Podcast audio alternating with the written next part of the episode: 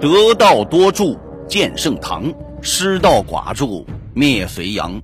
将相五种起草莽，后人评说论短长。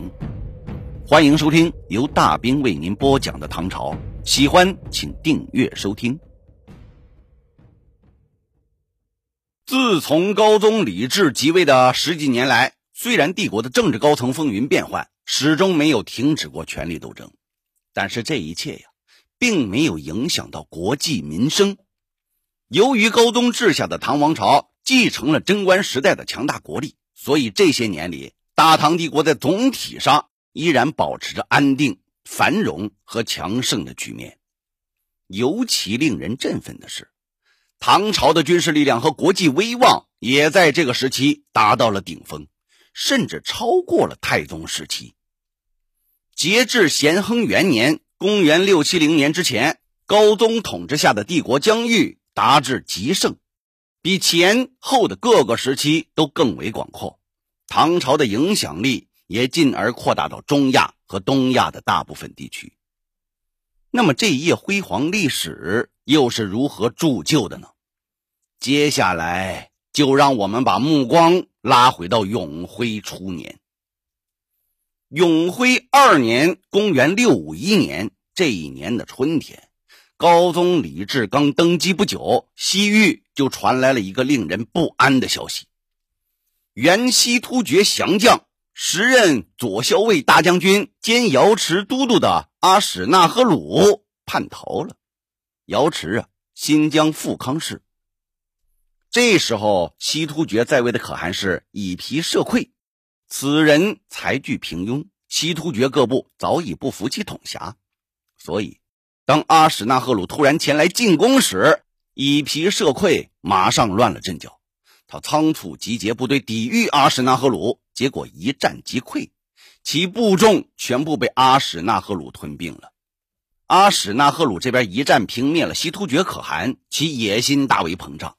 随即在双河与千泉一带建立了王庭，千泉就是今天的吉尔吉斯斯坦北边。他自立为沙波罗可汗，原以皮社会可汗辖下的十个直属部落一齐归附。数月之间，这阿史那赫鲁摇身一变，就成了西突厥的头号人物，麾下拥有精兵数十万。稍后。处越、处密两大部落以及西域诸国又相继投靠了阿史那赫鲁。处越就是今天的新疆新源县境内，处密是在新疆的塔城市境内。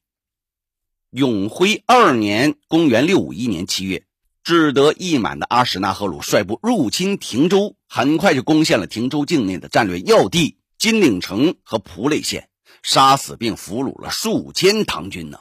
在随后的数年里，高宗朝廷先后派遣梁建方、程知节等人进行了两次西征，虽然歼灭了西突厥的一些有生力量，但始终未能平灭阿史那赫鲁。对此，这高宗李治自然是极不甘心的。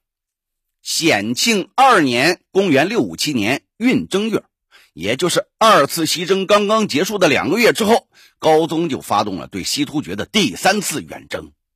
为了确保此次远征的胜利，唐军决定兵分两路，征讨与安抚并重。一路由苏定方担任统帅，征调回鹘骑兵从北线直接进攻西突厥；另一路由西突厥降将右卫大将军阿史那弥设、左屯卫大将军阿史那布真为安抚大使，从南线西进，负责招抚他们在西突厥的旧部。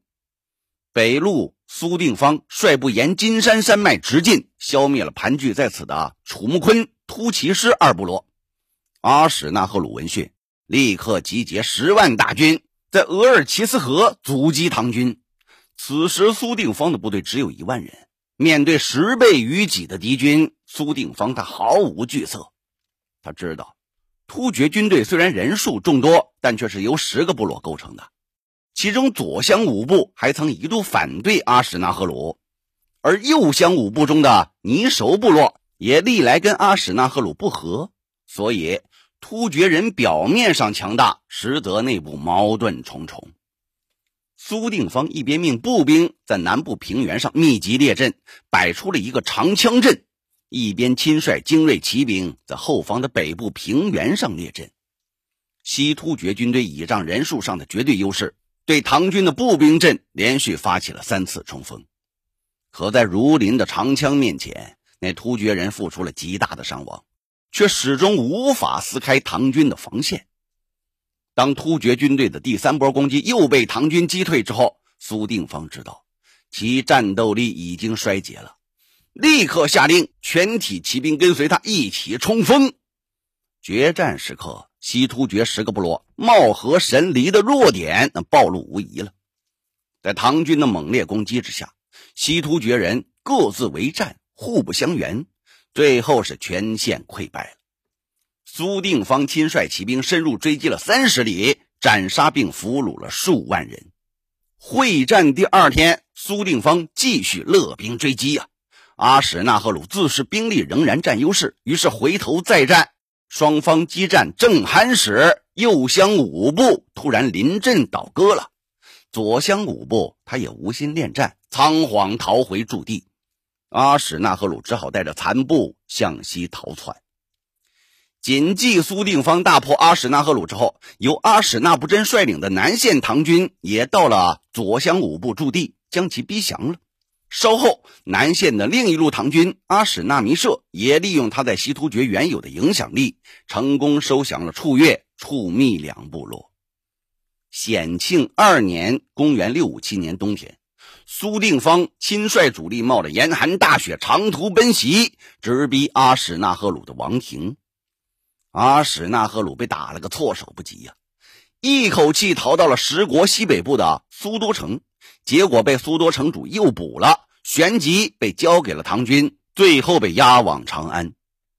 战后，大唐帝国在西突厥土地上设置了。昆陵都护府和蒙池都护府，以阿史那弥社为昆陵都护，封为幸西王可汗，统领西突厥的左厢五部；以阿史那不真为蒙池都护，封为继往觉可汗，统领西突厥的右厢五部。